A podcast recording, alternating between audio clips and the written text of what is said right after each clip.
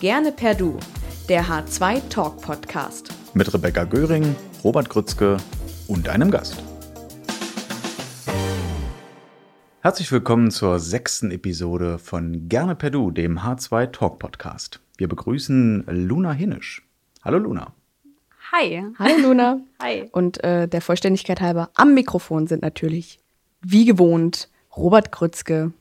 Und Rebecca Göring. Und ich, immer wenn ich die Einleitung mache, verpasse ich das, weil ich uns selbst gar nicht so für so wichtig erachte. Okay. Obwohl wir es moderieren, aber, aber wehe, du vergisst mich zu nennen, dann bin ich auch sofort getroffen. Es tut mir sehr leid. Luna Henisch haben wir heute bei uns. Baujahr 98, Studentin, Scout und Mentorin des Bachelorstudiengangs Recycling und Entsorgungsmanagement und leidenschaftliche Upcyclerin. Herzlich willkommen. Danke, dass ich hier sein darf. Ja, gerne. Vielen Dank, dass du gekommen bist. Ja. Du cyclest gerne ab. Und ich finde schon die Wort, die Wortkonstellation ist krass. Ja.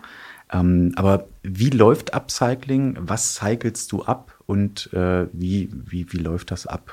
Also ich definiere Upcyclen mit zum Beispiel Sperrmüll. Also meine Wohnung besteht eigentlich zu 95 Prozent aus Sperrmüll, was ich dann selber aufarbeite, abschleife, neu streiche und halt wieder ein bisschen schicker mache, damit es halt einfach nicht weggeschmissen wird, weil es gibt so viele Schmuckstücke einfach, die auf der Straße stehen, auch wenn es verboten ist und illegal leider ist. Äh, Hat Luna natürlich vorher immer die Ähm, Besitzer nochmal gefragt, ob sie es natürlich, mitnehmen darf. natürlich habe ich auch schriftlich alles bekommen. Ganz ehrlich, wenn ich höre Schmuckstücke, die auf der Straße stehen und das illegal, das tut mir leid, ich komme da ganz schnell zu ein ganz falsches Thema rein. Ich habe auch, als, als du eben gemeint hattest, meine Wohnung besteht zu 90 Prozent aus Sperrmüll, da habe ich so ein bisschen an die Ludolfs gedacht. So. Oder, oder so eine Messi-Wohnung, was man eigentlich ja, Ja. Was, ich, was ich nicht glaube, wie deine Wohnung aussieht. Nee. Aber ich glaube, denk, viele denken trotzdem, so Sperrmüll und alles so ein bisschen durcheinander ist schon viel messy, weil viele mögen ja auch dieses lineare, bloß keine Henkel zum Beispiel mehr an Küchen oder so, dass alles wirklich so glatt aussieht und das hat für mich einfach keinen Charme. Irgendwie muss ja jedes Möbelstück muss ja irgendwie auch eine Geschichte haben, irgendwie auch was sagen und auch ein selbst repräsentieren und dass man sich halt wohlfühlt einfach. Hier. Und so fühle ich mich wohl und weiß halt, was ich da reingesteckt habe. In jedes Möbelstück habe ich ein bisschen Zeit und Energie reingesteckt. Und ähm, das ist halt einfach dieser ganze Konsum, den man gerade hat. Dieses schnell kaufen, schnell wieder wegschmeißen. So wirke ich da auch entgegen und sage, ich nehme mir Zeit und gucke halt wirklich, was brauche ich und was mache ich jetzt auch wirklich. So mit den Möbelstücken zum Beispiel. Was ist so das coolste Stück, was du zu Hause stehen hast, wo du besonders stolz drauf bist? Ich glaube, das ist ein Küchenbuffet. Das habe ich bei, bei meiner, also in meiner äh, alten Heimat, also Magdeburg trotzdem, ich komme auch aus Magdeburg, aber in Sudenburg stand einfach ein super cooles Küchenbuffet auf der Straße rum und ich so, okay, gut, ich habe keinen Führerschein, ich habe auch kein Auto. Ich weiß nicht, wie ich dieses riesen Möbelstück jetzt wegkriege. Und es darf da einfach nicht rumstehen. Es sollte auch gleich regnen. Das war auch wirklich alles komplett äh, Panik auf einmal, weil ich musste es unbedingt mitnehmen und hatte auch wirklich ein riesen Verlangen danach. Und ähm, habe meine ganze Familie einfach äh, angerufen und habe gesagt, ich brauche jetzt sofort ein Auto und irgendwer, der mir hilft. Jeder schnappt sich ein Stück von dem Teil und wir tragen es getrennt nach Hause. Ja, aber genau so war das. Dann bin ich mit einem Kumpel von mir, ähm, bin ich da äh, wirklich mit einem Stück vom, vom Küchenbuffet nach Hause gelaufen, so eine halbe Stunde. Äh, darf ich mal ganz kurz fragen, wenn ich, wenn ich Küchen, Küchenbuffet höre, dann denke ich an eine Tischplatte, wo ganz viel Essen draufsteht. Was, was genau meinst du mit Das Küchenbuffet? ist so ein altes, ähm, so ein großer Schrank, der, ich weiß gar nicht, ob der eher so ein DDR-Möbelstück ist oder sogar noch früher. Ja, so ein Aber Buffet, so ist so ein, hüfthoch. genau, hüfthoch und dann gibt es immer noch so einen Aufsatz da drauf. so mit Glasfenstern oder Genau, was? sowas. Ah. Ja, genau. Ja, ich weiß gar Okay. nicht, wie man das äh, besser. Ich hätte irgendwie Vitrine oder sowas, glaube ich, dazu gesagt. Also immer, wenn ich irgendwas mit so Glas denke, denke ich immer an, an Vitrine. Ja, so Buffet mit Glasvitrine drauf, kann man, glaube ich, so sagen. Ich so als DDR-Kind, wenn ich Küchenbuffet höre, dann denke ich halt so eine Stiege Bananen. Da, Zu kann viel ich, Stereotype. Ich weiß nicht, warum ich es immer noch bediene. da, können, da können Luna und ich leider nicht mehr mitsprechen. Nee, mm -mm. Ja gut, aber wer seine, wer Sudenburg als meine alte Heimat bezeichnet, was ist jetzt seine neue Heimat? Krakau? Stadtfeld Ost. Ah, na, ja, natürlich. Das ist auch sehr weit weg. ja, natürlich, ja. Komplett. Aber du Fünf hast Minuten. Sudenburg hinter dir gelassen. Ja, auf jeden Fall. Hört so Adlerschrei im Hintergrund. Ja, so ein, so ein, so eine, so ein, so ein Gestrüppball, der durch die Szene rollt. So Strohbein, genau. Ja. Nee, aber es ist doch schön, dass du jetzt äh, in deiner neuen Heimat auch einfach einen Place gefunden hast, to be. Ja, auf jeden Und- Fall. Machst du, wenn du jetzt, du sagst halt, du schleifst das ab und alles drum und dran. Ich glaube, das ist doch mit einer Menge Staub und Dreck manchmal verbunden. Machst du das in deiner Wohnung oder hast du irgendwie eine Garage, wo du dann erstmal Genau, arbeitest? im Keller von meinen Eltern mache ich das denn. Habe ich mich ein bisschen so eingemietet und Da geht's dann wieder zurück nach Sudenburg. nee, die wohnen jetzt auch in Stadtfeld Ost, Ah. deswegen das geht. Das ist dann auch nicht mehr so ein langer Weg dann von dem Keller bis zu mir in die Wohnung. Sehr gut. Meine alte Heimat. Entschuldigung, ich komm. Da, da bin ich aber auch zu sehr so Schreiberling, ne? Also wenn ich so höre, ich stelle mir gerade vor, du stehst an der Grenze zwischen Stadtfeld Ost und Siebenburg und guckst so schwermütig über deine linke Schulter, Sonnenuntergang, Den Reisepass in der Hand. das alte Gefängnis in Sudenburg, Ja, wirft genau. nochmal so einen letzten Lichtstrahl. ja. Cool. Aber ich habe auch mal in Sudenburg gewohnt. Ja. als ich hergezogen bin nach Magdeburg, vor vielen, vielen Monaten. da habe ich in Sudenburg gewohnt und wir hatten relativ häufig die Polizei vor der Tür. Was an meinen Nachbarn lag, denke ich. Okay. Hoffe ich. Also ich habe nie in Sudenburg gewohnt. Ich war in Reform, dann war ich in, wie heißt es hier? In der Herrenkrug halt. Hm. Nee, ich glaube, das heißt noch anders. Ähm, Brückfeld? Brückfeld, genau. Brückfeld, Brückfeld. Und jetzt wohne ich in Neue Neustadt. Ah, auch nice. Bin viel rumgekommen in Magdeburg. Mhm. Viele neue Heimaten. Ja, man merkte die Wurzeln in der Bourgeoisie an, Rebecca. Absolut, absolut. Cool. Aber ich bin jetzt seit ein paar Jahren, ich würde nicht sagen, dass ich meine Möbel upcycle, aber ich nehme zumindest hier und da mal was Passendes äh, vom, von der Straße mit. Ich habe mir irgendwann abgewöhnt, gleich alles neu zu kaufen, weil so Sachen wie, ähm, warte mal, was hatte ich jetzt zuletzt? Ein Wohnzimmertisch, der war noch picobello, stand auf der Straße und dann habe ich ihn mitgenommen. Ich meine, so funktioniert Upcycling, ich weiß, aber, aber der stand halt da und äh, der stand zwei Tage da und dann Ja. war der halt irgendwann in meiner Wohnung. Ja. Und ich hoffe bis heute, dass niemand irgendwann auf die Straße kommt und gesagt hat, mein Wohnzimmertisch. Where the fuck? ja, Robert hat das Upcycling für sich entdeckt. ja. Ich habe, also während der ersten Staffel Gerne per Du habe ich das Spazierengehen für mich entdeckt. Ich habe das Upcycling für mich entdeckt. Super. Ich habe manchmal den Eindruck, es ist so eine kleine Therapiemaßnahme hier. Ja, total. Auf jeden Fall. Ähm, aber apropos Staffelfinale äh, für unsere geschätzten HörerInnen. Es ist jetzt aktuell jetzt das Staffelfinale. Ihr hört das Staffelfinale von Gerne per Du. Ja, zumindest für die erste Staffel. Ja, also über die reden, über die reden wir ja. Du demontierst mich, Rebecca. Sorry. Ähm, und wir haben die Staffel bisher ja unter Corona-Bedingungen aufgezeichnet, jetzt inklusive. Wir sind übrigens wie immer, kurzer Disclaimer, alle getestet, äh, reißen zwischendurch die Fenster auf. Das werdet ihr je nach Schnittwunsch hören oder nicht hören. Und äh, ja, Luna, du bist als Studierende natürlich mit dem Thema Corona noch mal ganz anders konfrontiert als unsere bisherigen Gästinnen. Wie hast du die Corona-Zeit hier in der H2 denn erlebt? Also, ich bin jetzt zum Beispiel äh, im achten Semester circa, glaube ich. Ja, im achten Semester. Also bin ich, warte mal, fünftes Semester in Corona sozusagen reingeslidet.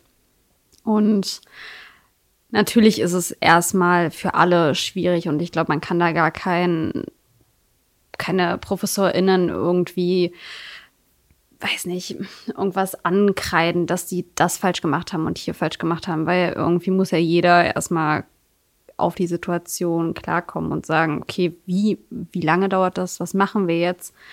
Es hätte ja auch sein können, dass es nur einen Monat geht, mal eine kurze Krankheitswelle und dann ist wieder alles gut, ja. Also deswegen, ich glaube, ähm, natürlich ist alles ein bisschen, naja, schräg gelaufen und es hätte alles besser laufen können, aber dafür haben wir ja auch denn die Freiversuche bekommen, dass wir einfach auch ein bisschen entspannter rangehen konnten und auch, dass unsere ProfessorInnen einfach ähm, sich austesten konnten mit Teams, zum Beispiel Zoom, über Skripte bei Moodle haben sie erstmal so ein bisschen entdeckt, wie das auch so ganz äh, virtuell läuft und dass man ja auch die, ja, Moodle zum Beispiel benutzen kann. Viele waren davor so, nee, machen wir nicht alles persönlich.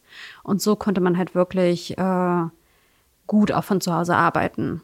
Es ist halt natürlich trotzdem Studium, irgendwie mit Leuten, Interaktion fehlt.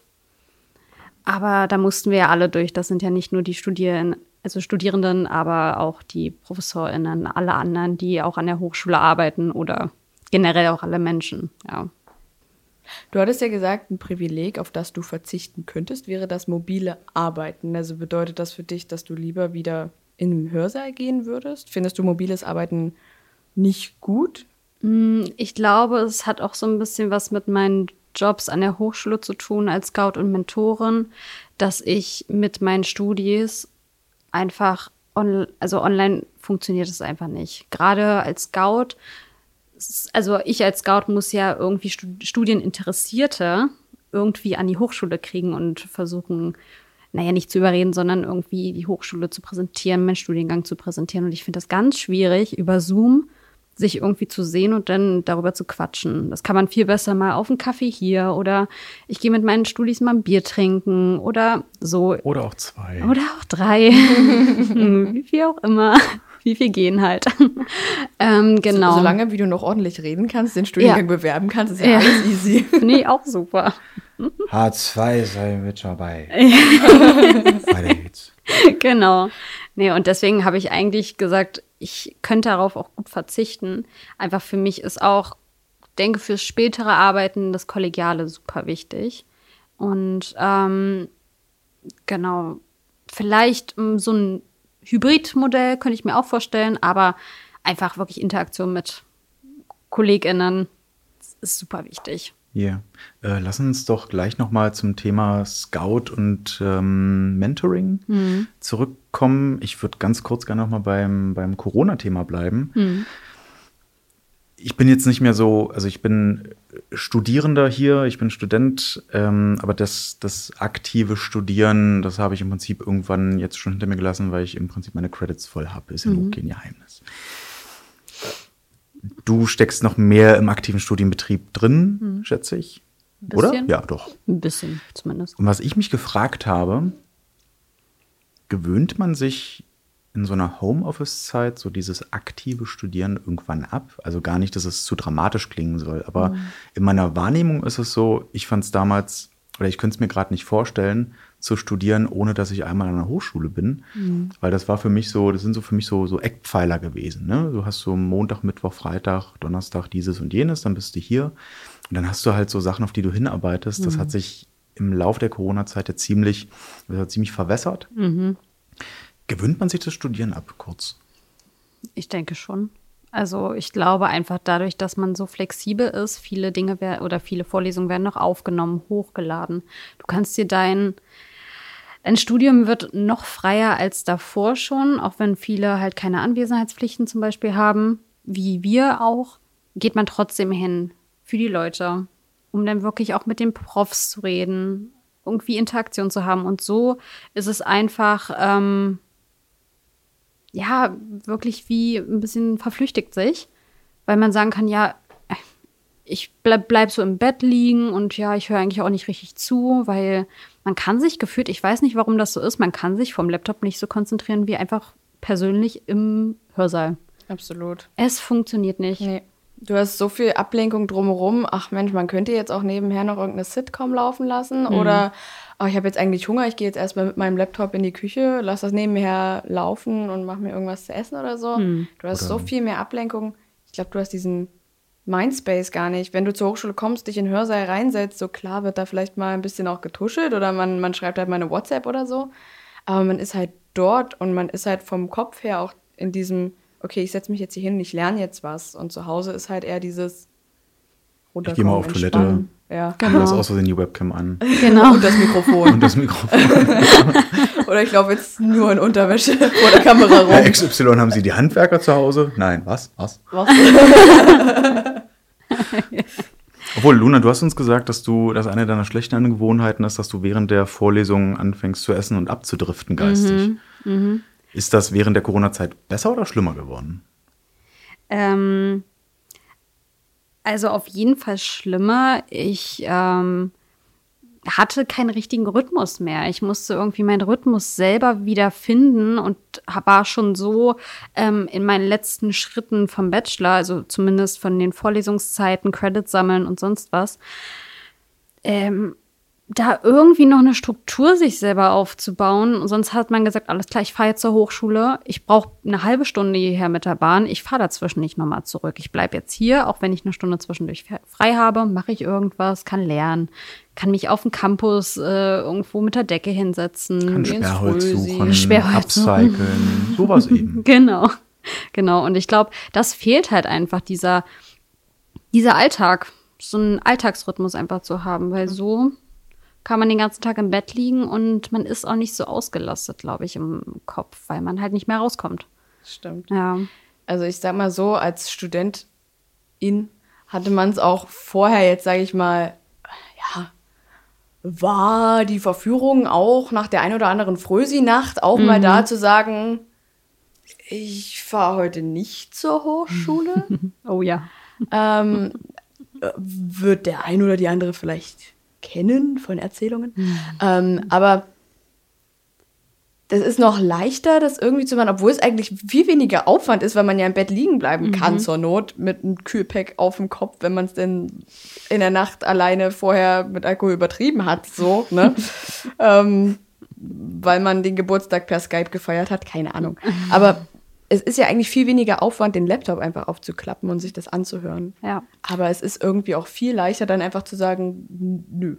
Ja, das Ding ist, ich glaube, also wenn ich die Nacht davor gebechert habe und ich liege im Bett mit gefühlt 42 Fieber, also nur so Alkoholfieber und äh, immer noch aktiven Würfelhusten. Ich glaube, ich würde auch einen Laptop nicht anmachen. Weil so in meinem Mindset, ich, also wenn ich mich nicht fühle und wenn ich nicht kann, dann nehme ich zum Beispiel auch keine Videokonferenzen an-. Oder mache auch keine Videokonferenzen, weil ich mir denke, die Ansprechhaltung bei mir, also zum Beispiel Kunden gegenüber, aber auch anderen Leuten gegenüber, ist ja trotzdem die gleiche. Also wenn ich mich nicht fühle oder wenn ich denke, ich habe gar keine Kapazität, dann mache ich auch nicht on the fly eine Videokonferenz, weil da würde ich mich genauso unpassend und unqualifiziert für fühlen, äh, wie wenn ich jetzt irgendwie Live-Meeting oder so hätte. Also in Persona dort. Aber vielleicht, um das Corona-Thema mal abzuschneiden, Quatsch, um das Corona-Thema mal äh, zu klammern und dann abzuhaken, äh, ganz offen und ganz unprätentiös, wie geht die Hochschule deiner Meinung nach mit der Corona-Krise um? Also als Institution Hochschule gegenüber euch Studierenden. Muss jetzt auch gar keine, also muss, muss niemandem Honig ums Maul schmieren und es geht auch nicht darum, jetzt irgendwie mega investigative Insights zu bieten, sondern einfach mal so ein, so ein kurzes Meinungsbild. Also, w- wie man als Studierender dann auch mitbekommen hat, war es erstmal auch nicht so einfach, überhaupt einen Corona-Freiversuch zu bekommen, weil der Senat gerne mal vertagt. Und ähm, das war halt ein bisschen schade, weil es jedes Semester neu abgestimmt werden muss. Und wir als Studierende gesammelt in den, also in die Online-Konferenz vom Senat reingegangen sind. Wir waren, glaube ich, ich weiß gar nicht, wie viele Leute da drin waren. Also ganz viele Studierende sind da rein, um zu unterstützen. Wir brauchen das. Wir können nicht ohne. Das ist nicht normal mehr.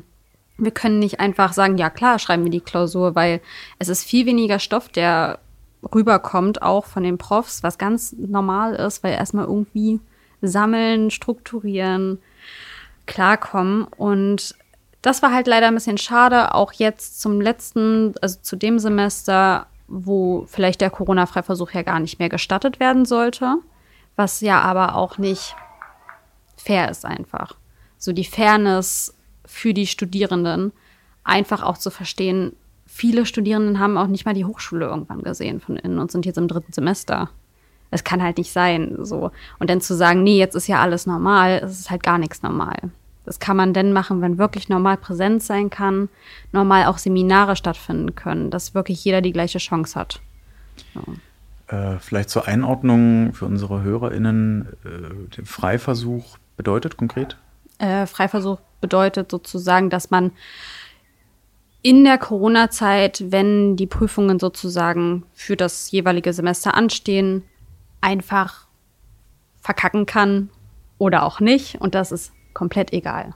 So, okay. man hat immer noch seine normalen drei Versuche plus eins, also vier. Ja. Hm. Okay, das ist doch gut. Ja. Ähm, Nochmal ganz kurz zu der, ich habe schon gesagt, wir kennen noch mal kurz zu deiner Tätigkeit als Scout und Mentorin zurück.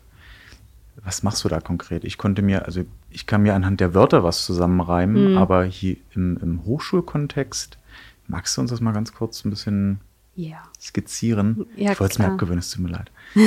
ähm, Magst du uns mal ein bisschen skizzieren, um, umrahmen, mhm. zeichnen, was du Erklären, als Scout. Scout und Mentorin machst?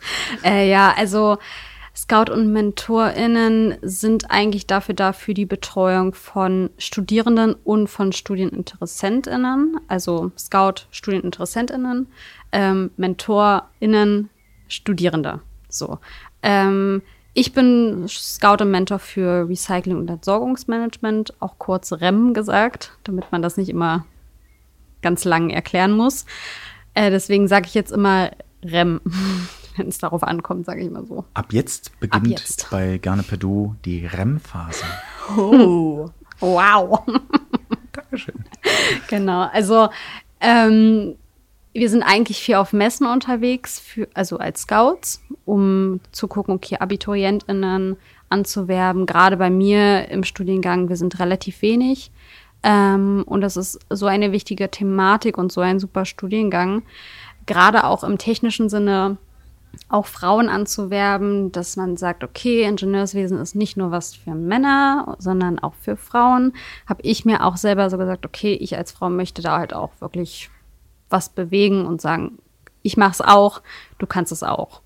Leider ist es halt durch Corona, war ich leider auch noch nie auf einer Messe. Aber ich hoffe, dass es jetzt irgendwann wieder funktioniert. Und genau. Als MentorInnen sind wir dafür da, Studierende ein bisschen im Studium zu halten und zu sagen, okay, es wird alles wieder gut. Also halt jetzt gerade Prüfungsphase. Ah. Im Prinzip wie so eine mentale Zahnarzthelferin, die dir bei der Wurzelbehandlung die Hand hält und mhm. sagt, alles gut, ihre Zähne bauen wir wieder rein. Genau, genau so kann man sich das vorstellen. Cool. Und äh, bin halt auch immer Ansprechpartnerin für auch nicht nur Studiumsangelegenheiten, sondern auch wenn irgendwas passiert ist, habe ich, also ich bin eigentlich seelische Unterstützung und weiß, Mama. genau, ich Mama bin die Mutti. Ja, ich, ich glaube, das mögen viele nicht, wenn man das so sagt, aber ich, ich sehe mich auch so in der Rolle, dass ich sage, jeder kann zu mir kommen, wenn irgendwas ist und wir finden schon eine Lösung. Und ich glaube, man braucht das halt wirklich gerade für die Kleinen, meine Kleinen, sage ich immer, meine kleinen Studis. Auch wenn viele älter sind als ich, aber sind trotzdem meine kleinen Babys. Ähm, genau. Magst du uns vielleicht mal so ein praktisches äh, Beispiel geben? Ähm, was so konkret, also sagen wir mal, jetzt hat jemand angefangen, erstes Semester. Mhm. Mit was kommt man dann zu dir? Also ich helfe zum Beispiel auch in Anfangsveranstaltungen, wo welche Räume sind, wo muss man hin. Wir sind ja auch viel in verschiedenen Häusern verteilt in Magdeburg. Ähm, und also einfach zu sagen, egal welches Problem ist, wenn man nicht weiß, wohin, wie melde ich meine Prüfungen an, wenn ich irgendwie wie man was anrechnen lassen kann. So, ich versuche immer dann zu vermitteln, du musst dahin gehen, du musst dahin gehen. Warte mal, ich rufe mal den und den an, die und die an. Und dass die jetzt nicht auf dem Campus rumwuseln müssen, tausend Leute fragen müssen, wo soll ich da hin und sich einfach auf ihr Studium konzentrieren können, Leute kennenlernen können und ich mache dann die Arbeit, wenn sie es halt nicht äh, verstehen und Hilfe brauchen. Genau. Ja. Okay, die gute cool. Fee des Studiengangs. Vielleicht besser als Mama. Ja, genau. Du hast uns gesagt, dein Arbeitsoutfit ist Jogger und Hoodie. Geil, ne? Geil. Ist halt bequem und man sollte für sein Outfit nicht gejudged werden, nur weil es bequem nicht. ist. Also. Absolut nicht. Hm. Hat sich das jetzt auch, äh, sorry, dass ich jetzt das Thema nochmal aufbringe, aber kam das jetzt auch durch Corona oder bist du vorher schon Arbeits äh, in, in, in Jogger und Hoodie Das war schon vorher so. ganz Mhm. gechillt? Auf jeden Fall. Ist cool, das heißt bei dir ist jeden Tag Casual Friday. Auf jeden Fall. Mhm. Jo. Obwohl, ist das noch Casual Friday, wenn man äh, mit Jogger und Hoodie rumläuft? Oder ist das schon so? Das definiert ja jeder Ja. selber, ne? Also, Irgendwie. Ich weiß nicht, bei uns gab es auch immer den, den Jogginghosen Mittwoch oder so. Oder wie ich ihn nenne, Mittwoch. Tag. Tag. Mittwoch. Tag. Oh Gott. Ähm, lass uns doch kurz bei dem Studiengang bleiben, den du belegt hast und für den du brennst. REM. ähm, Recycling und Entsorgungsmanagement. Magst du uns mal erzählen, worum es da geht, was die Inhalte sind, warum das so fetzig ist? Vielleicht ohne, dass es jetzt direkt eine Werbung wird, aber ich Ui. persönlich kannte den ja gar nicht. Ah, okay. Ähm, ich kannte nur Abwasser- und Kreislaufwirtschaft, glaube ich. Und Das war früher, ja. ah, Es gibt Wasserwirtschaft hier. und dann gab es noch Kreislaufwirtschaft. Aber das heißt seit schon einer recht langen Weile Recycling und Entsorgungsmanagement jetzt. Ach, Tatsache, das ist der Stück. Ah, Mhm. siehste. Es gibt bestimmt noch mehr so Pappenheimer wie mich. Deswegen klären uns doch mal ganz kurz auf. Genau, also wir sind zum Beispiel mit Wasserwirtschaft im Haus 6, wenn man jetzt mal orientierungsmäßig da mal rangeht. Ähm, genau, wie es eigentlich schon sagt, geht es um Recycling und Entsorgung. Wir sind ein Studiengang mit dem Abschluss Bachelor of Engineering, also Ingenieurswesen, eher in die technische Richtung und ähm, gucken uns eher allgemein viele Entsorgungswege an, wie welche Abfälle entsorgt werden können, wie auch die Anlagentechnik aussieht, auch Anlagenplanung und Dimensionierung machen wir eigentlich. So sind eigentlich so die grundlegenden Sachen, die wir auch später können, sollten, wollen, müssen. Und ähm, wir haben auch viele Projekte im Studiengang, auch eher in den letzteren Semestern und planen halt selbstständig sogar Anlagen auch, zum Beispiel Ersatz, Ersatzbrennstoffanlagen. Dann haben wir eine Anlage für die biologische Abfallbehandlung geplant. Genau. Und dann haben wir, also wir haben damit super viele Informationen und ja auch Eindrücke gekriegt, was möchten wir später mal machen, in welchen Abfallbereich zum Beispiel wollen wir gehen, eher Kunststoffe, eher biologisch, dann gibt's auch noch thermische Verwertung, gibt auch noch ganz neu jetzt auch, äh, kommt gerade hoch chemisches Recycling, auch für Kunststoffe gerade, dass man sagen kann, da mache ich auch gerade mein Praktikum in dem Bereich, ähm, dass man sagen kann, okay, PET, also Einweg, ein Wasserflaschen, müssen nicht mehr hergestellt werden aus frischem Rohöl, sondern können durch chemisches Recycling wieder aufgespalten werden und neu hergestellt werden und verlieren nicht an Qualität. Genau. Wie läuft das ab? Die werden dann geschreddert, glaube ich, in Genau. so kleine, ich glaube, so in so Pellets oder so, So Mikropellets. Flakes, ja, und kleine Und- Flakes. Und dann wieder quasi in Form gegossen. Mm, Das ist also da nicht im chemischen Recycling. Das ist eher, also es wird in einem Extruder, nennt sich das.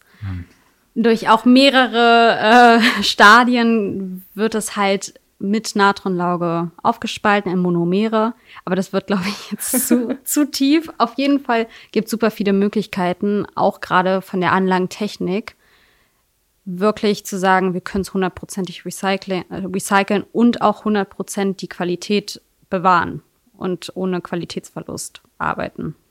Das klingt, als ob ihr auch ähm, einen Schulterschluss mit der Industrie habt. Das heißt, dass ihr tatsächlich schon praktisch äh, mit der Industrie zusammenarbeitet. Genau, das ist ein Forschungsprojekt erstmal ähm, in Braunschweig.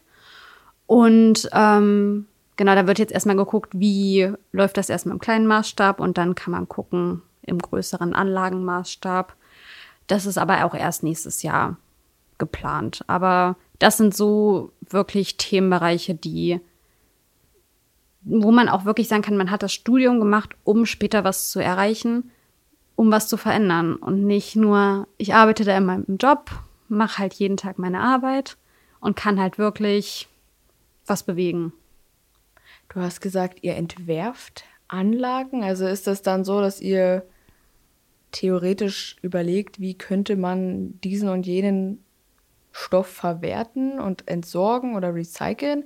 Oder meinst du damit wirklich, ähm, wir gucken jetzt, dass hier eine Anlage gebaut wird und wo ein Stein auf den anderen muss, damit die am Ende auch steht und nicht zusammenbricht? Nee, also schon Anlagen entwerfen für den bestimmten Stoff und in dem Sinne Puzzleteile zusammensetzen.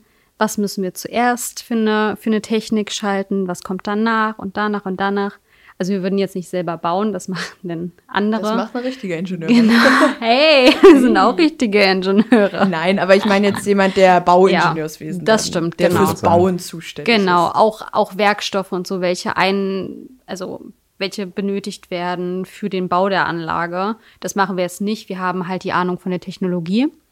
Und wenn wir jetzt sagen, wir haben den und den Abfall-Input, dann wissen wir, alles klar, das, das, das, das. Hinten kommt das raus. Da brauchen wir noch Behälter zum Sammeln.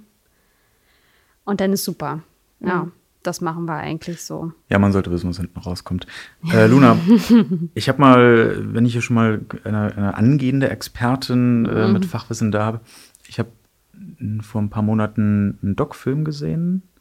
Da ging es um die Verschmutzung der Meere mit Mikroplastik etc. Und da wurden Verfahren äh, gezeigt, ich glaube, ein Plasmabrenner, der quasi rückstandslos den Kram verbrennt. Hast du, A, hast du davon schon gehört oder ist das jetzt eine fiese Frage, weil das deinem Bereich gar nicht schneidet? In meiner Vorstellung so Abfall, du machst was mit Abfall, Mm. Du ich habe eine Frage alles. zu Abfall. Und ich habe für alles eine Antwort. Das ist, glaube ich, immer. Studierende. Ja, Ja. das ist, eigentlich schon unterrichten. ja, oder? ja aber, du, aber Luna klingt halt schon sehr kompetent, finde ich. Und dann neigt man dazu, Nee, äh, das nochmal nachzuhaken. Völlig in Ordnung. Also ich sage auch immer meinen Freunden, die können halt mich alles fragen, ob ich davon jetzt Ahnung habe oder nicht. Ist ja kein Ding, aber wir können zusammen recherchieren und äh, Finde ich gut. halt gucken. Ähm, Aber ich habe davon noch nichts gehört, ganz ehrlich. Okay, mein Fehler, ich muss da selbst nochmal recherchieren, aber es ist auf jeden Fall äh, ganz spannend. Also man hat äh, so einen Plasmabrenner aufgestellt und man kann damit quasi rückstandslos wohl Meeresplastik oder überhaupt Plastik verbrennen, aber es ist einfach noch nicht äh, ja, rentabel genug, um das tatsächlich als, als feste Möglichkeit anzubieten oder zu installieren. Es ist ja auch schwierig dann zu sagen, ob es dann auch nachhaltig ist, weil man verbrennt ja die Rohstoffe, die ja zum Beispiel wieder eingesetzt werden könnten. Aber das ist ja auch die ganze fehlende Infrastruktur. Da, wirkt, da wirken ja ganz viele Komponenten mit rein. Warum zum Beispiel das Plastik überhaupt in die Meere kommt. Also viele sagen, auch in Deutschland passiert das ja nicht. Deswegen, warum sollten wir jetzt auch recyceln und blablabla. Es gibt ganz viele Ja. Rattenschwänze, sage ich jetzt mal Na, so. man kennt das so. Man hat, äh, man hat so seinen Rohölkanister. So. Man geht damit zum, zum Teich um der Ecke, man kippt das Rohöl rein, klar. So, aber wohin jetzt mit dem Kanister? Ja. Da fahre ich an die Ostsee, da schmeiße ich den rein. So machen viele Ganz und das klar. ist eben nicht nachhaltig, Rebecca. so. Bitte macht das nicht, ne? Wenn es schon. Mach du, Robert. Äh, Luna hat gesagt, dass wir sie alles fragen können. Also eigentlich, dass ihre Freunde sie alles fragen können. Ich will jetzt den Spagat nicht zu weit machen, aber ich habe gedacht, ich baue mal eine schöne Moderationsbrücke zu dem nächsten Punkt. Oh, Ja, dann frag mal. aber vielleicht wolltest du das ja auch und ich bin hier reingegrätscht. Nein, ich wollte was anderes fragen. Das kann ich aber auch nachher noch machen. Ähm, Lu- Luna, wir haben gedacht, wenn man dich jetzt alles fragen kann, wir haben ja ein paar Fragen so mit so Hashtag Abfall. Mhm. Hashtag. Genau so, Hashtag, Hashtag. ähm, wir haben so ein paar Sachen aufgeschrieben, bei denen wir uns und manche Leute sich bestimmt unsicher sind, wo man das am Ende entsorgt. In, in welchen Eimer man das am Ende wirft. Und, Und der Servicegedanke ist bei diesem Podcast auch immer allgegenwärtig. Also die Frage ist halt, was kommt wo hinein? Ähm, und das Erste, was man entsorgen müsste mal, man kennt es, morgens aufgestanden, Pizza von gestern Abend noch mal in den Ofen geschoben, Backpapier drunter gelegt. Wohin das Backpapier? Ja, Backpapier ist leider bei allen irgendwie im Kopf im Papiersektor. Aber leider gehört es in die Restmülltonne. Aber das ist gar kein Problem, weil man kann sich ja auch einfach wiederverwendbares Backpapier bestellen im Internet. Das ist viel nachhaltiger. Kunststoffplatten äh, Platten oder so eine Matten. Matten, das war das Wort, nicht Platten. ja. Vielleicht. Das schmilzt dann auch nicht. Nee, das ist hitzebeständig. Und das wächst du einfach mit äh, Fit und Wasser ab und dann kannst du es wieder benutzen. Nicht schlecht. Hm. Cool. Äh, noch Yeah. kurz zur Erläuterung, weswegen Backpapier nicht äh, in den in, das, in, das Papier, in den Papiermüll kommt, sondern in den Restmüll. Äh, Pa- Backpapier ist oft, wurde mir, ähm, habe ich recherchiert, ähm, mit Teflon beschichtet. Hm. Und das hat dann im Papiermüll nichts zu suchen. Ähm, Luna, äh, was kommt denn laut Definition in den gelben Sack? Laut Definition, ähm, ja, Verpackungsabfälle eigentlich. So Dosen, ähm, ich versuche mal nicht die, äh, ja, die Begriffe zu sagen, die mit denen keiner was anfangen kann. Äh, so Kunststoffschalen, Verpackungen. Eigentlich alles, was eine Verpackung ist, kommt da rein. Metall, Kunststoff, etc. Genau. Laut Definition Verpackungen und Verbundstoffe, die nicht aus Papier oder Glas sind. Genau, ja. Also in dem Fall Ja. Kronkorken, Ja. Milchpackungen, Wurstverpackungen, aber eben beispielsweise keine Zahnbürsten, Mhm. weil die sind zwar aus Plastik, sind aber keine Verpackungen. Und auch keine, was weiß ich, Babyplanschbecken oder was man sonst Die kommen dann in den Restmüll oder Ja, werden dann ja. abgecycelt? Die kommen Lei- in Restmüll. leider ein Restmüll. Kann, kurzer Zwischenschub, kann man, kann man Zahnbürsten und so upcyclen? Kann man da was draus machen? Kunst. Erstens, Zahnbürsten, die man wegschmeißen möchte, kann man gu- gut als Schuhputzer nehmen oder Bad-Rillen putzen. Richtig gut, funktioniert super. Und ich habe, glaube ich, noch nie eine Zahnbürste weggeschmissen, weil ich die immer sammle fürs Schruppen von meinen Möbeln und so. ich Ja. habe da ein Glas voll mit Zahnbürsten, mit meinen alten. Lecker. Kurzer Reinigungshinweis: Eine Zahnbürste nehmen, Backpulver mit ein bisschen Wasser anrühren. Damit kriegt man die Fugen wieder weiß. Im Bad zum Beispiel. Ja. So, wenn man es kennt, so Glasduschen oder so. Und da kriegt man äh, diese Fugen, die dann irgendwann so diesen, diesen Schwarzschimmel ansetzen, Genau. leider Gottes, damit einfach einwirken lassen und dann mit der Zahnbürste in der, in der Fuge rumrubbeln. Genau. Ich habe auch gehört, dass Essig sehr gut helfen soll, Ja. weil das halt ja super sauer Bei ist. Gurken Generell auch. Mhm. Essig ist bei Gurken auch super. Gut, das nächste. Eine alte Videokassette. Wo schmeiße ich die hin? Auch ein Restmüll. Genau, weil Oh. es keine Verpackung ist. Ähm, eine blaue Glasflasche. Also man kennt den. Man hat ja nur drei Mhm. äh, Glascontainer, also Weißglas, Braunglas und Grünglas. Wo kommt denn die blaue hin? Auch in den Grünen. Exakt. Sie ist Und so ich, habe mich, gut. Wow. und ich habe mich informiert, das liegt daran, weil das Glas ja auch dann recycelt wird und Genau. es soll ja in seiner Farbe recycelt werden und grün kann wohl am besten irgendwelche Mit- Farbabweichungen Ja, kompensieren sozusagen. Weiß Genau. eben nicht, braun auch nicht, aber grün wohl. genau. Und es ist schade, dass es immer noch blaue Flaschen gibt, weil das muss nicht sein. W wieso? Werden die weil extra einfach speziell eingefärbt oder? Ja, weil einfach äh, eine größere Palette an Produkten ein schwereres Recycling leider hat. Also oder ja beteuert am besten gesagt so, weil ähm, geht ja auch zum Beispiel mit Plastikflaschen oder generell Glasflaschen. Schade darum, dass sie in den Glascontainer geschmissen werden und nicht, dass ein Pfandsystem dafür besteht, dass man einfach sagen kann, man kann sich die Energie sparen, waschen, neu etikettieren, abfüllen, fertig wieder auf dem Markt. Also da fehlt leider immer noch in der Wirtschaft der gewisse Nachhaltigkeitsaspekt. Ich So. glaube, Deutschland, korrigiere mich bitte, wenn ich falsch liege, aber ich glaube, Deutschland ist das einzige Land der Welt mit diesem Pfandsystem, oder? Ja. Also ich finde das immer total toll, wenn ich zum, glaube schon. Zum, zum Supermarkt gehe, meine alten Pfandflaschen absammle und mir dann denke, geil, jetzt spare ich 5 Euro beim Einkaufen. Ich meine, ich habe ja schon trotzdem das Geld schon mal ausgegeben, mehr oder weniger, Mhm. aber es ist einfach so ein tolles Gefühl und dann kann man es auch noch recyceln. Ja, okay. total. Okay, weg vom. Ähm, Ja. Ja. doch, aber was, was, was passiert denn mit, den, mit dem Glas, was da in die Tonnen gedeppert wird? Was passiert damit in Deutschland? Also das Problem ist eigentlich eher daran, dass du durch das Reinschmeißen in den Container zerschlägst du das Glas. Das Glas muss mit ganz viel Energie wieder eingeschmolzen werden, um wieder in die eigentlich vielleicht schon bestehende Form, wie es davor ja schon war, wieder gegossen zu werden. Dieser Aufwand ist so, ja, so energiereich, dass man eigentlich sagen könnte, okay, oder evaluieren könnte, warum lohnt es sich nicht, dafür ein Pfandsystem auch aufzubauen. Zum Beispiel auch Weinflaschen. Warum gibt es zum Beispiel so viele verschiedene Flaschen?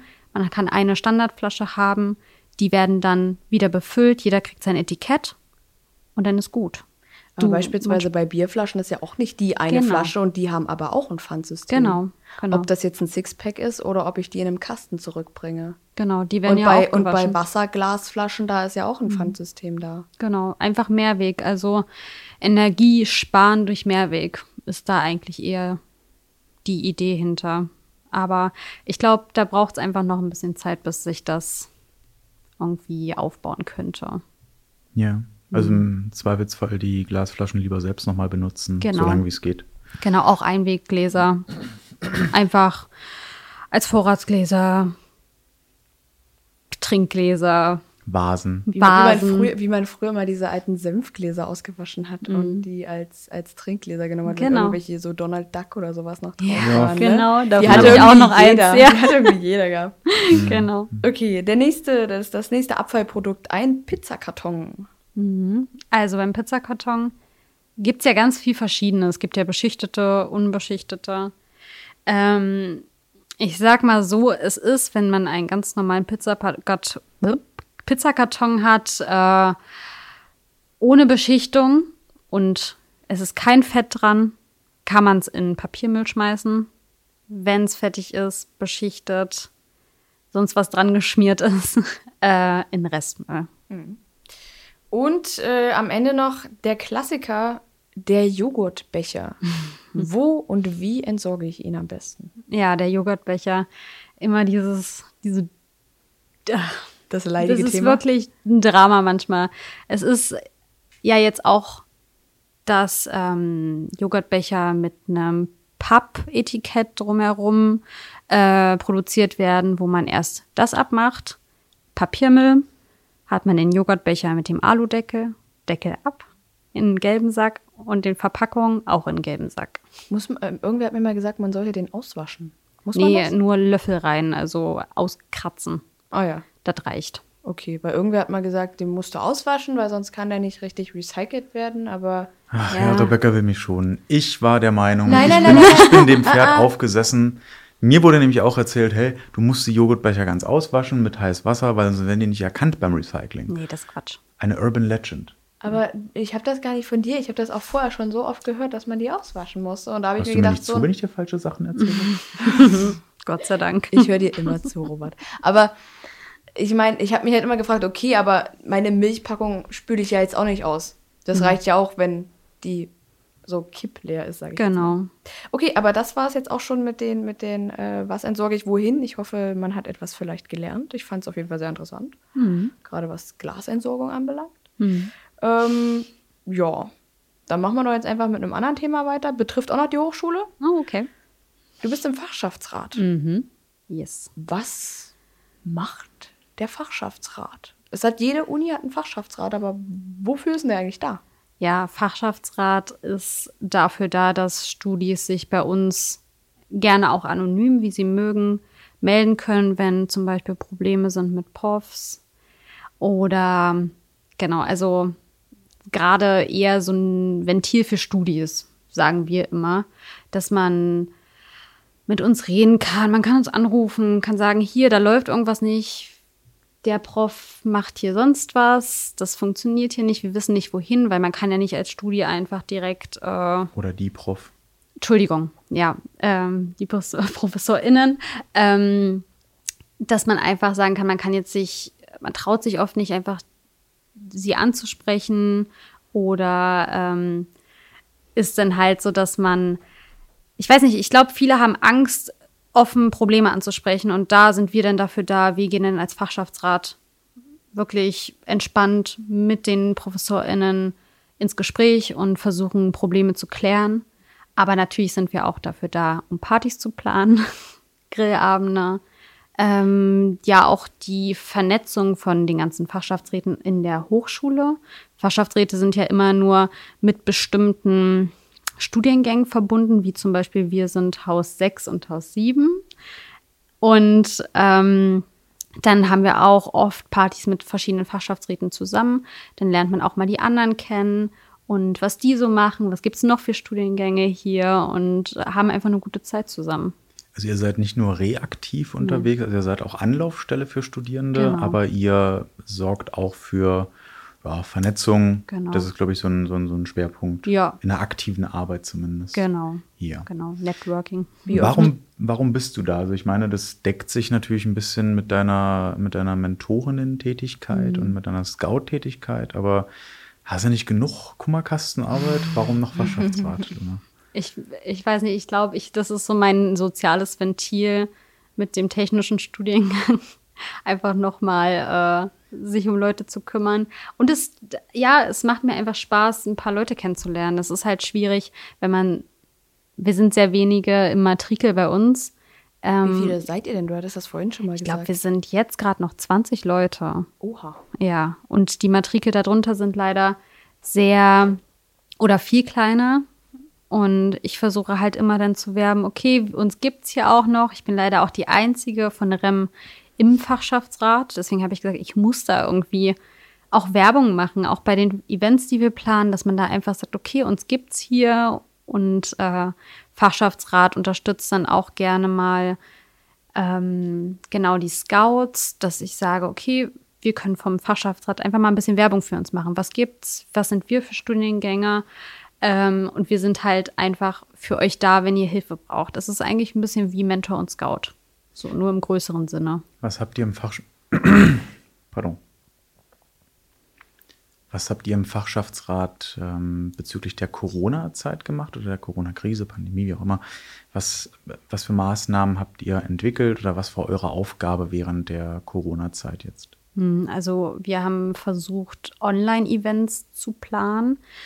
Wir hatten zum Beispiel auch so ein Online-Dinner, wo wir ähm, Breakout-Rooms in Zoom geplant haben, dass wir drei Gänge hatten und mit jedem Gang hat man sich mit anderen Leuten unterhalten zum Beispiel.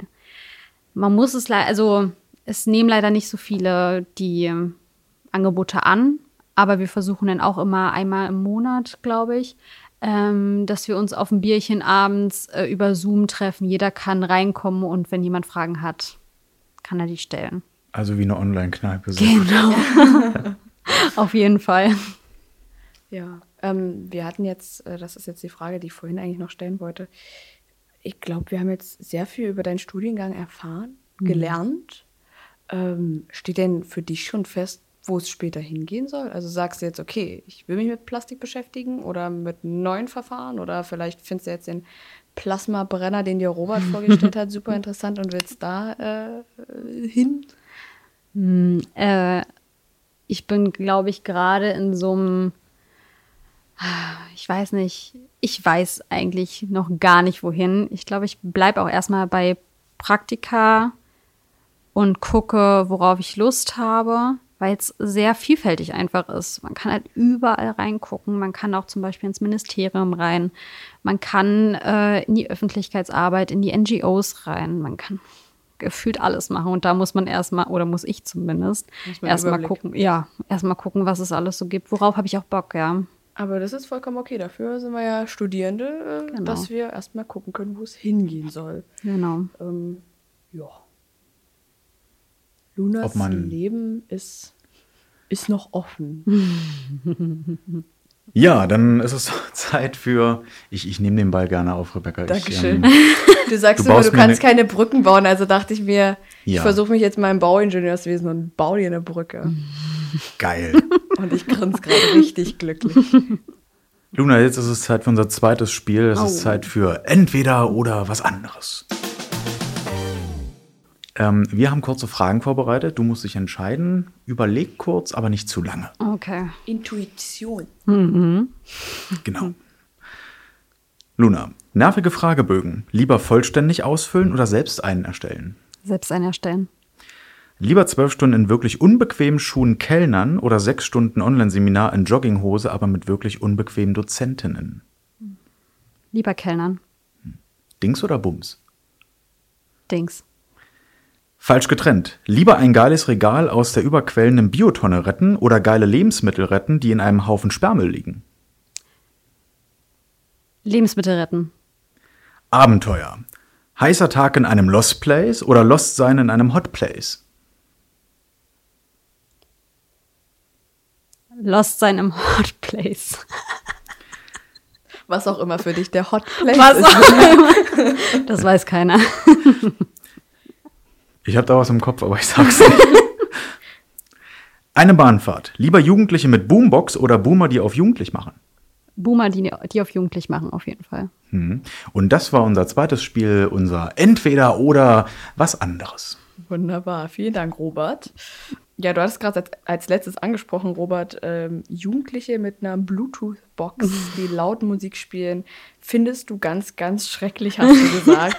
Aber ähm, stört dich dabei irgendwie eher so dieses, ich baller euch einfach meine Musik um die Ohren und mir ist scheißegal, was ihr davon denkt? Oder denkst du dir, wenn da jetzt gerade auch ein guter Song kommt, ist dir das egal?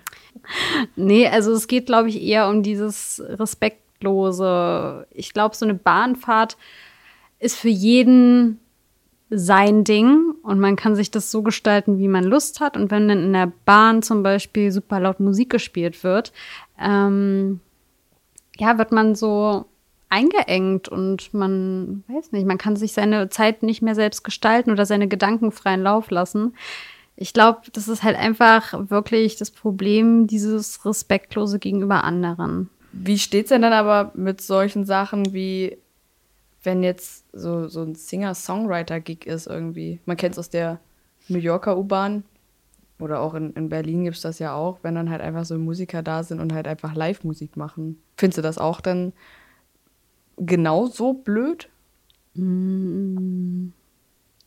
Nee. Ich könnte jetzt aber auch nicht sagen, warum. Ich glaube, es hat einfach mehr Charme. So. Wahrscheinlich Ja. ist es da am Ende noch ein bisschen der Musikgeschmack. Als ich in Berlin Ja, eine Zeit lang gearbeitet habe und Leute kamen in eine Bahn, haben gesagt, hier, kurzes Live-Konzert und dann wurden zwei Songs gespielt, sind durch die Reihen gegangen, äh, Gitarre dabei und dann hat jeder mal irgendwie 50 Cent gegeben Hm. oder rausgenommen, je nachdem, wie frech man war. Aber das war dann halt fetzig, weil die Musik irgendwie ganz cool war, zumindest für mich. Aber das ist halt auch wieder kurz live. Ja, Und, und äh, es ist ja auch nicht so, dass jemand mit so einer Bluetooth-Box einsteigt und sagt, äh, ich mach mal kurz für zwei Haltestellen an. Ja. Und, und steigt dann aus. Nein, der fährt dann äh, von München nach Hamburg und lässt die ganze Zeit ballern. Und ich denke mir, Alter, was hat das Ding für eine Batterie? Ja, wirklich. Wow. Wow. Ich muss nach Sudenburg, Die alte Heimat. die alte Heimat. Man hat Joachim Witt im Ohr und dann Sudenburg. Ähm, Apropos, naja, nicht alte Heimat, aber altes, gewohntes Mensaessen, das Käseschnitzel. Nein, ich meine jetzt nicht recyceltes Mensaessen oder irgendwie sowas mit alt, sondern halt gewohntes. Liebgewonnenes Käseschnitzel. Ja, böse Zungen würden ja sagen, das Käseschnitzel schmeckt wie recycelt, aber wir haben ja schon mal festgestellt, dass dieses Bashing, Käseschnitzel-Bashing nicht cool ist. Und du hast ja selbst gesagt in deinem Bogen, ähm, bei dem Käseschnitzel, danach fühlt man sich eklig und müde, aber es ist auch ein bisschen geil. Hast du denn jetzt schon das aktuelle Mensaessen probiert? Nee, leider noch nicht. Das ist ja super glaub, fresh und neu. Es ist neu, ne? Ich habe das irgendwie mitbekommen. Also ich bin gerade zum Beispiel gar nicht in Magdeburg, sondern für mein Praktikum in Lüneburg. Und bin dadurch gar nicht äh, hier an der Mensa, aber ich wollte es unbedingt mal ausprobieren. Also ich glaube so, nächste Woche wird es, glaube ich, das erste Mal dann sein, wo ich es mal ausprobieren muss. Aber gibt es überhaupt noch das Käseschnitzel? Eigentlich, eigentlich müsste es das Käseschnitzel noch geben. Also ich glaube, das Käseschnitzel ist einfach Kult. Ja, das darf Das auch ist- nicht. Das äh, ist wie, wie, wie ein Titanic-Film, der in der Videoausleihe fehlt. Also okay. Aber stell dir Jetzt mal ist vor, richtig retro. Stell dir mal vor, äh, Kate, Kate Winslet hätte damals nicht auf dieser äh, abgemurksten Tür gelegen am Ende, sondern auf so einem riesen Käseschnitzel. Das hätte auch mehr als zwei Leute getragen. And, ah, lecker. ähm, Mit ja, vollem also, Mund singt man nicht. das stimmt, ja. Man- Mit vollem Mund singt man nicht. Uh. Wow. Ich muss dazu sagen, äh, zu dem Zeitpunkt, zu dem die Episode ja ausgestrahlt wird, gibt's das neue Mensaessen ja schon eine Weile. Deswegen müssen wir auch ganz transparent sagen, wir zeichnen ja vorab auf und nicht immer monatsaktuell. Wir werden also zu diesem Zeitpunkt bestimmt schon einmal in der Mensa gegessen haben. Ich hoffe es. Also ich bin auf jeden Fall sehr gespannt. Wie Ah, ihr habt ist. auch noch nicht gegessen? Nein, weil ich Noch nie. durch Corona, abgesehen von diesen Aufzeichnungen hier, eigentlich so gut wie nie auf dem Campus bin. Ja. Ist halt leider echt so. Muss man Aber man muss es sich dann doch mal ähm, gönnen. zu Gemüte führen. demnächst. Also es soll alles besser sein, frischer, also es soll generell ein etwas grüneres Angebot geben, frische Lebensmittel, weg von Fertigtüten. Ähm, schön. Endlich. Weil es so ein bisschen zum Zeitgeist passt, ähm, wäre, also ist Veganismus so was für dich? Also ich lebe vegetarisch seit sieben Jahren circa jetzt schon. Ähm, aber auf mein Käseschnitzel konnte ich bisher nicht verzichten. Aber also Ist ich koche. vegetarisch. Ja, genau. Ist Ich, ja ich koche für halt. Vegetarier. Genau, ich koche halt zum Beispiel viel vegan, aber halt zwischendurch auch mal Nudeln mit Tomatensauce und Käse. Auch ganz lecker. Ihr könnt es nicht Ja. sehen am, am, in der Boombox, die ihr wahrscheinlich gerade anhabt, um den Podcast zu hören, aber bei dem Wort Käseschnitzel wurden Lunas Augen ganz groß und glasig. Und kullerig. Richtig kullerig, genau. Wie so ein, Ich vermisse es. als ob Luna eine Disney-Figur wäre. Und der, und der, und der Prince. Charming ist das Käseschnitzel. Oh ja. Oder Princess. Ha. Princess, Oder? Princess Käseschnitzel. Das ist ja auch ein cooler Podcast. So für vegan. Royal, Royal Käseschnitzel, okay? Genau. Royal Käseschnitzel. Auch finde ich gut. So The Lion Käseschnitzel. Mhm. So ein Podcast für Veganismus und LGBTQ plus Anliegen. Mhm. Finde ich The cool. Käseschnitzel King. Ja, es war jetzt auch bloß random, weil wir uns äh, gefragt hatten. Also so vom, also ich bin ehrlich, als ich so den, den Antwortbogen durchgelesen habe, habe ich gedacht, ja, Umwelt retten, okay, äh, Kreislaufwirtschaft, mhm, soziale Ader, ja, ja. Ähm, Öko. Vermutlich, vermutlich auch vegan. Und dann habe ich aber gedacht, ah, Käseschnitzel. Nein, aber dann hatte ich die Frage schon notiert. Ah. Und darum musste ich es jetzt einfach random einschmeißen. Ja. Wie kommen wir jetzt vom Veganismus zu den Lost Places? Ich glaube Ich so. weiß nicht, hast du dich schon mal im Vegetarismus verloren? Nee, ich tut mir Nein. leid, ich, kann- ich kriege Nee. keine Brücke hin. Ah, Ähm, du hast aufgeschrieben, dass Lost Places äh, komische Orte sind. Mhm. An welchen Lost Places warst du schon? Warum ist das so weird? Ähm, also ich glaube, ich erinnere mich, als ich, also als ich das geschrieben habe, war, glaube ich, ah, ich bin jetzt unsicher, wo das war. Das war, glaube ich, Marienstift. Hinten stand mal eine alte äh, Farbfabrik, ähm, die aber schon vor zwei Jahren abgerissen wurde, glaube ich. Und es hat irgendwie immer so, es bringt immer so eine Demut mit. Man denkt sich so, okay, oder der alte Speicher zum Beispiel, der abgerissen wird, ähm, der ein Wahrzeichen von Magdeburg ist und viele vielleicht illegal da drauf geklettert sind, aber Ich bin da letztens mit dem Auto lang gefahren, also es liegt bei mir auf dem Weg, wenn ich zu meiner Wohnung fahre und ich habe auf also ich habe das Ding halt immer gesehen und habe halt immer so ein bisschen äh, ja, fantasiert, so was war da wohl mal drin Genau. oder wer hat dort vielleicht gearbeitet oder wie auch immer, ne? ja. Und äh, schau halt so rüber, weil es ja schon ein ziemlich großes, imposantes Gebäude irgendwie so war. Und auf einmal sehe ich dann nur, wie so ein Bagger da reinballert und ich denke mir so, Ja, oh, okay, ja gut, dann ähm, tschüss. tschüss. Ja, Ja, wirklich. Ich finde es halt super schade, weil wir haben so viele oder wir hatten und haben so viele schöne Gebäude in Magdeburg, wo wir eigentlich wissen, okay, wir wurden schon zerbombt. Ähm, einfach mal zu gucken, okay, was können wir vielleicht von Substanzen einfach noch retten? Recyceln, upcyclen. Upcyclen. Hm? Äh, d- Genau, das ist so für mich. Deswegen habe ich da immer so, so ein komisches Gefühl, wenn ich so in Lost Places bin, denke ich mir, okay, warum wird hier nichts instand gehalten? Einfach gesagt, okay, es, es gibt eine Substanz, wie sieht die aus? Können wir daraus noch was machen? Einfach ein bisschen Geschichte bewahren und nicht alles abreißen und neu bauen. Ist tatsächlich auch eine Frage, die wir dir stellen wollten. Sind denn Lost Places potenzielle Upcycling-Projekte? Auf jeden Fall. Und ich bin dabei, wenn jemand Lust hat. Da grinst sie. Aber fairerweise, wenn man sich die Innenstadt von Magdeburg anguckt, man kann ja nachvollziehen, wo da oder was damals zerbombt wurde. Magdeburg eben. Und wenn man sich anguckt, was daraus gemacht wurde, kann man vielleicht etwas lose formuliert, aber man kann schon sagen, dass die Innenstadt ein großes Upcycling-Projekt damals war. Man hat ja versucht, das, was äh, noch spärlich erhalten war, Ja. als Basis zu nehmen und darauf aufzubauen. Das ergibt ja diesen, diesen sehr, sehr eigenwilligen Look, den man, wenn man als Tourist herkommt oder wenn man nicht in der Stadt groß geworden ist, den man so als, naja, so als Mischmasch wahrnimmt, als, als nicht äh, kongruent. Was andere aber ziemlich feiern, weil tatsächlich alte Strukturen auf ganz neue Gebäude treffen, teilweise auch nebeneinander stehen. Das wirkt natürlich ganz anders als so eine Dresdner Altstadt oder so eine Natürlich. Quedlinburger Innenstadt. Ja. Aber es hat, finde ich, auch, also es ist schon, es hat eine Identität. Es hat halt seinen eigenen Charakter. Genau. Es ist halt Magdeburg, das kann man halt wirklich so sagen.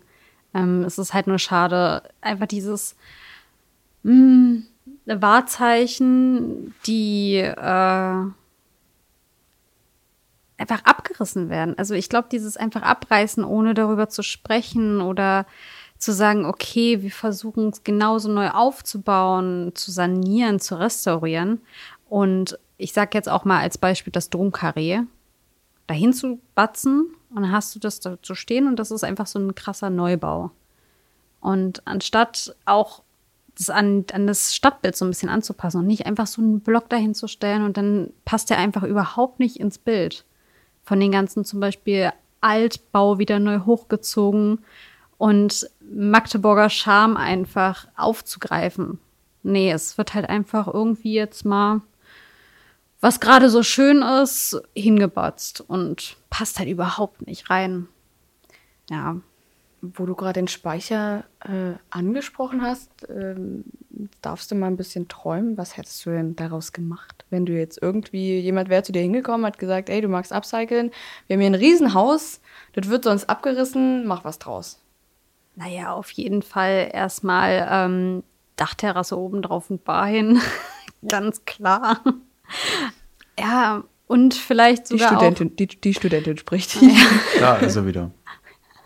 und saufen. Die Mentoren im Bar. genau. Oder wie Potterhead sagen wird, Dementoren im Bar. Danke, es lag mir auf der Zunge. Ja, genau, aber auf jeden Fall so eine, so eine Dachterrasse oben draufsetzen. Und am besten, jeder wünscht sich so eine Loftwohnung in so einem alten Speicher. Ja. Ja, es würde einfach Es war passen. ja auch direkt an der Elbe. ja. Und Also es ist eigentlich der, der geilste Standort für so einen, Ja. für so einen Loftkomplex. Mhm. Also ich Genau. meine, das müsste wahrscheinlich haufenweise nochmal Ja. ne, mit Statik und, und Ja. alles Mögliche. Da, da Ja. wäre halt haufenweise Geld Aber man, wir träumen ja nur. Wir träumen. Wir haben Der unendlich viel Geld in Speicher, unseren Träumen. dein Loft Place im Lost Space. genau. Wow, Robert. Ja. Ja. Ja. Möchtest du dem Hörer oder der Hörerin noch irgendwas mit auf den Weg geben? Ich finde gerade keinen coolen Abschluss so, aber ist ja nicht schlimm. Ich Kann find, geschnitten werden, Shownote. ja, du kannst. Hau doch noch mal was raus. Was, was, was, Ähm. was kann man noch so. Du wolltest ja kein Gerücht äh, haben, was wir über dich verbreiten. Du hast äh, einige Punkte in dem Fragebogen charmant, unverkrampft einfach nicht ausgefüllt. Davon auch die kurze Anspielung. Ähm, aber vielleicht spontan, was für ein Gerücht könnte man denn über dich verbreiten? Was, wird, was, was hättest du gegangen, was man so über dich denkt, sagt, was man so hinter vorgehaltener Hand raunt, wenn man äh, Luna sieht? Ich glaube, äh, ich habe das nicht ausgefüllt, weil ich einfach auf Wahrheiten stehe und jeder sollte sich selber ein Bild von mir machen. Und Aber nur mit Erlaubnis. Aber nur mit Erlaubnis und nicht anders. Nee, aber ich glaube, ich würde gar kein Geheimnis äh, oder eine Falschaussage einfach in die Welt schießen, weil ich mir so denke, jeder ist gut so, wie er ist und jeder sollte auch so bleiben und äh, sollte nicht irgendeinen Quatsch von sich erzählen oder über andere. Also wenn das kein Abschluss ist, Robert. Wenn das kein Staffelabschluss ist. Ist es. Ja, dann kann ich ja auch gar nichts mehr toppen. Danke, Luna, dass du in unserem auditiven Lost Place zu Gast warst. Es hat sehr viel Spaß gemacht, mit dir zu reden. Ja, ich fand's auch cool. Ja, Ja. Punkt. ähm, und vielen Dank auch an alle HörerInnen für äh, das treue Zuhören. Ich kenne jetzt die Nutzerzahlen nicht, aber die sind mir im Prinzip auch egal und ich glaube Rebecca auch. Ja. Wir freuen uns, wenn ihr zur zweiten Staffel, die es geben wird, Im nächsten Monat. genau, ab nächsten Monat geht schon weiter, ähm, wieder dabei seid. Ihr könnt, ja, also ihr könnt uns gerne auch Fragen stellen. Ich glaube, es gibt auch eine Möglichkeit, uns zu kontaktieren. Ähm, ja, wenn ihr Wünsche habt, Frage, Anregungen, ihr müsstet mal in, in der Podcast-Beschreibung gucken. Da gibt es, glaube ich, auch eine Mailadresse. Ansonsten vielen Dank auch an dich, Rebecca. Vielen Dank auch an dich, Robert. Oh. Ja, Und naja, dann bis zum nächsten Mal genau. bei Gerne per Du. Bis Tschüss. zum nächsten Mal. Tschüssi.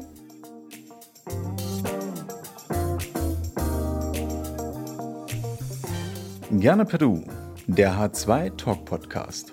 Redaktion und Moderation Rebecca Göring und Robert Grützke. Musik hat Matthias Kölzer für uns komponiert. Redaktionelle Unterstützung und Grafik kommen von der Hochschulkommunikation. Projektleitung und Produktion liegen beim Veranstaltungsmanagement.